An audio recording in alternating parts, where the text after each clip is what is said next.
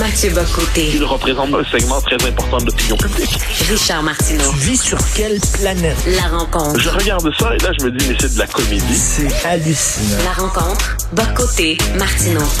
Alors, cher Mathieu, je sais que tu veux parler, du Parti libéral du Québec, mais avant tout, j'aimerais qu'on revienne sur les propos hallucinants. D'ailleurs, on peut voir la vidéo. Je l'ai mis sur ma page Facebook et toi aussi, j'imagine, une camarade de Jean-Luc Mélenchon, cette figure de proue de la gauche radicale en France, qui, dans une, sur un plateau de télé, euh, critique euh, Éric Zemmour. Elle dit que ses propos euh, sur l'immigration, entre autres, nous empêchent, et là, la cite, j'ouvre les guillemets, de nous réconcilier avec les terroristes. Qu'est-ce que c'est ça? Ouais, en fait, je te, je te donne le contexte euh, un peu Oui. plus large. Euh, C'était évidemment le- la commémoration du 13 novembre, donc les attentats du 13 novembre. Et il y avait une question qui était euh, qui se posait à l'époque en 2015, c'est-à-dire c'était au moment de la grande vague de migrants euh, qui venaient, qui apparaissaient, apparemment venaient de la Syrie, bien qu'après coup on a appris qu'un un tiers seulement en provenait. Euh, Plusieurs avaient dit à l'époque, parmi ces migrants, il va y avoir des terroristes infiltrés de l'État islamique qui vont euh, chercher à, à mettre le feu en Europe. Bon. À l'époque, on avait assimilé à l'extrême droite, comme d'habitude, ceux qui s'inquiétaient de cela. Et, euh, et là, qu'est-ce qu'on fait? On sait que certains d'entre eux euh, se sont ont participé aux attentats du 13 novembre. François Hollande, le président, euh, l'ancien président de la République française, a dit oui, il y avait un risque dans le fait, mais c'est un risque, bon, en gros, c'est un risque qu'on pouvait prendre, euh, qu'il y ait des, euh, on savait que c'était possible qu'il y ait des terroristes parmi les migrants, alors qu'on disait le contraire à l'époque. Et Zemmour dit, ben, le président François Hollande a pris le risque de faire mourir des Français pour accueillir à tout prix les migrants euh, qu'il voulait accueillir en France. Donc ça, c'est le propos de base. Raquel Garrido, qui est associée à la France insoumise, donc par une gauche radicale, dit les propos d'Éric Zemmour nous empêchent de nous réconcilier avec les terroristes. Qu'est-ce que ça veut dire, ça? Elle nous parle de, elle nous parle d'un processus de réconciliation avec les terroristes.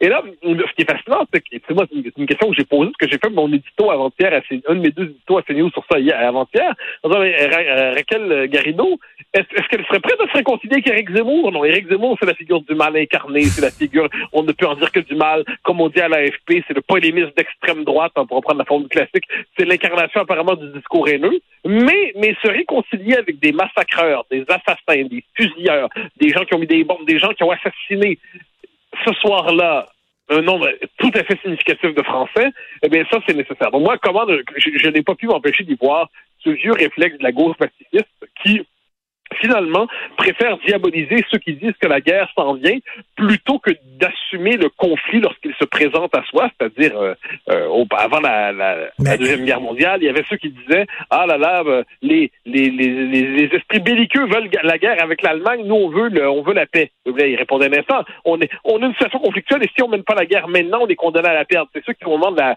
la guerre froide disaient euh, ben, mieux vaut euh, better red than dead et puis Oui. mieux vaut faire la paix avec le- l'Est et ainsi de suite. Et puis là, Mitterrand avait cette réplique géniale où il disait les missiles sont à l'Est et les pacifistes sont à l'Ouest. Mais aujourd'hui, devant l'islam radical, ceux qui veulent faire euh, mener la bataille contre les islamistes, eh bien, ils sont finalement ceux qui empêchent de faire euh, de se réconcilier en paix. C'est quand même fascinant tout ça. Mais lorsqu'elle a dit ça, d'ailleurs, cette dame-là qui, a- qui a vécu à Montréal quelques années, hein, Christian Rioux me disait Oui. ça hier. Donc, euh, cette dame-là, elle, elle est habituée de parler. C'est pas, c'est pas une distraction. Elle s'est pas trompée dans le choix de mots. Elle a bien dit se réconcilier avec les terroristes. C'est hallucinant, là. Oh, on a perdu euh, Mathieu Boccoté, mais allez voir sur ma page Facebook, j'ai mis cette vidéo-là qui fait halluciner tout le monde. Donc, souvent, on, critique les dérapages euh, de la droite dans les mots. hein. On critique entre autres des gens comme Éric Zemmour en disant il dérape solide avec son emploi de mots.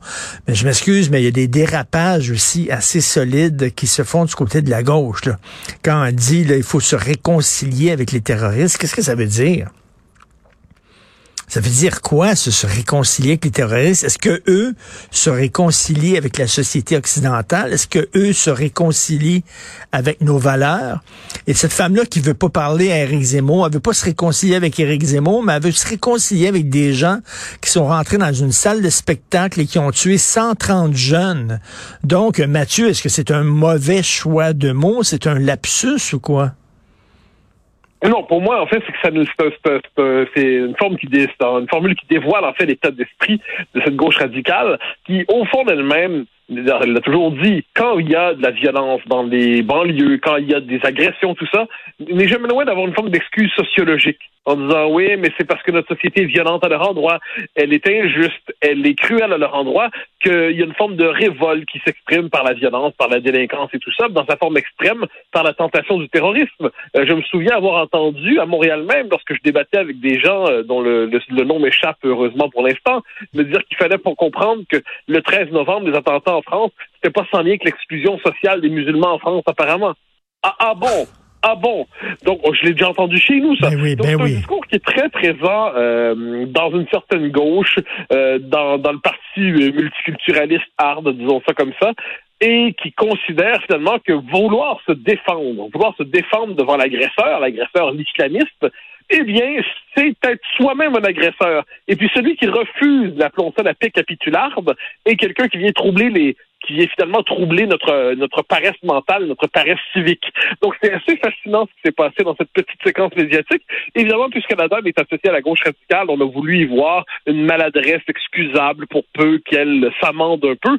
Si n'importe qui d'autre dans la vie politique avait tenu un tel propos, euh, là on aurait des marches, là, puis on, on Ben dénoncerait violemment le propos inacceptable. Mais selon le camp auquel on appartient, on peut, euh, on a le droit de faire des mini dérapages ou ça devient des gros gros dérapages. Ben ouais, on a l'indignation à géométrie variable. Tu veux parler du Parti libéral du Québec. Euh, Dom- Dominique Anglade se demande quoi faire avec son parti. Un de ses problèmes, c'est qu'il existe déjà un Parti libéral au Québec, ça s'appelle la CAQ. Non? Oui, oui, on pourrait dire ça comme ça. C'est le Parti libéral de Robert Bourassa. Mais non, c'est que j'ai lu, comme tout le monde, dans l'article du Devoir il y a quelques jours, et pour moi, c'est que c'est révélateur. On trouve au Parti libéral en ce moment des gens qui considèrent que Mme Anglade n'est pas suffisamment fédéraliste. Mme Anglade serait trop portée vers le nationalisme à l'endroit des francophones. Et là, on se dit, mais où ces gens habitent-ils? Sur quelle planète? Dans quelle galaxie? Peut-être dans un autre univers? Et là, c'est qu'on voit que dans ce cas-là, quelqu'un qui reproche en ce moment au PLQ d'être insuffisamment fédéraliste et d'être finalement trop nationaliste, c'est quelqu'un qui conteste tout simplement la légitimité de l'existence du peuple québécois. C'est quelqu'un qui considère que les Québécois sont de trop en leur pays, que les Québécois sont de trop tout simplement. Et ce discours-là, donc le Parti libéral qui est pris dans cette situation où il a droit à un appui soviétique, monolithique, chez les anglophones et dans les communautés issues d'immigration pour l'essentiel, Là, il y a des scores exceptionnels, mais euh, pour l'instant, il ne parvient pas à en sortir. Et là, il est à 8% non, 9 ou 10% chez les francophones. La question, c'est comment pourrait-il, à terme, à moyen terme, on peut dire que le, Parti libéral mise sur l'immigration massive pour euh, trouver la base électorale qui lui manque en ce moment? Ça, on l'aura compris. C'est une, c'est pas très surprenant. Il a, il a déjà transformé le West Island en taux Laval en extension politique de West Island. Mais où en sommes-nous aujourd'hui? Eh bien, on a un Parti libéral qui a besoin quand même des francophones pour une élection ou deux ou trois, disons ça comme ça.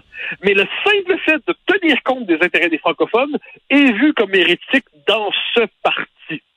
Alors là, on voit véritablement à quel point c'est la contradiction infernale dans laquelle est enfermée Dominique Anglade. Pour peu qu'elle veuille aller vers les francophones, son parti la rappelle à l'ordre en disant c'est pas comme ça que ça va marcher. Mais Et là, on a envie de leur dire, vous savez que 70 des Québécois sont favorables euh, à la loi sur la laïcité, puis chez les francophones, c'est encore plus élevé. Alors, comment ces gens-là peuvent-ils croire que c'est en étant ultra, méga, giga fédéraliste, et puis anti-identitaire, et puis anti-loi 101, tout ça, qu'ils vont être capables de gagner les Québécois? Euh, manifestement, on est dans deux mondes parallèles. C'est euh, deux mondes qui sont tellement incapables de communiquer sur la même réalité. Mais quand des libéraux euh, disent de Dominique Anglade qu'elle n'est pas assez canadienne, c'est que quoi, on s'ennuie de l'ère de Philippe Couillard? Ben, manifestement, on a envie de demander, mais qu'est-ce qu'ils veulent de plus, là? Qu'est-ce qu'ils veulent de plus? Qu'elle signe la Constitution tout de suite maintenant? Qu'elle s'oppose à la loi 101 en tant que telle? C'est quoi la prochaine étape de la fidélité canadienne en ce moment?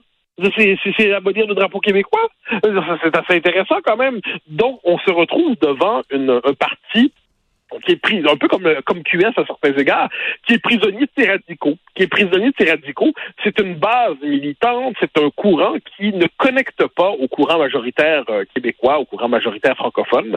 Et je vois pas ce qu'on pourrait demander de plus. Sinon, comme j'ai la nostalgie de Philippe Couillard, qui considérait que la moindre marque d'affirmation nationale québécoise relevait déjà des braises de l'intolérance. Peut-être sont-ils nostalgiques de Philippe Couillard. Peut-être faudrait-il leur rappeler que Philippe Couillard a été quand même assez sévèrement rejeté par des Québécois.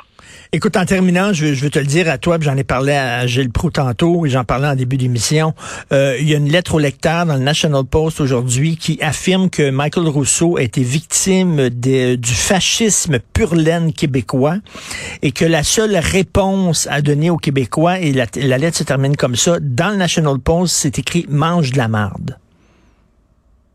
Bon, ben, je n'avais pas vu passer, mais ça, Ouais. nous, ça nous montre encore une fois la redoutable subtilité euh, du National Post. Et ça nous montre à quel point le Canada anglais, ce Canada anglais-là, tout au moins, est absolument incapable de comprendre jusqu'à la légitimité de nos revendications nationales. Mais ne soyons pas surpris. Les- Québécois se sont comptés l'histoire en se faisant croire que fondamentalement, le Canada anglais les acceptait, puis donc nos vieux conflits linguistiques étaient disparus, puis la question nationale n'existait plus. On a décidé qu'elle n'existait plus en détournant le visage de la réalité. Mais le fait est que lorsqu'on s'indigne du fait que quelqu'un nous dise que c'est à notre honneur de ne pas pouvoir avoir de parler de notre langue à Montréal, puis qu'on se choque un peu contre ça, ben ça nous vaut euh, donc euh, man- mange la chenoute. Oui. Bon, ben, démonstration, euh, épreuve 3 459 000 que le Québec et le Canada ne sont pas le même peuple, c'est pas la même nation, on devrait se séparer de ce pays-là. Mais bon, j'ai l'impression qu'on peut ajouter 5 millions de preuves encore, puis on va encore rigoler. Merci Mathieu, à demain, bye. Bye bye.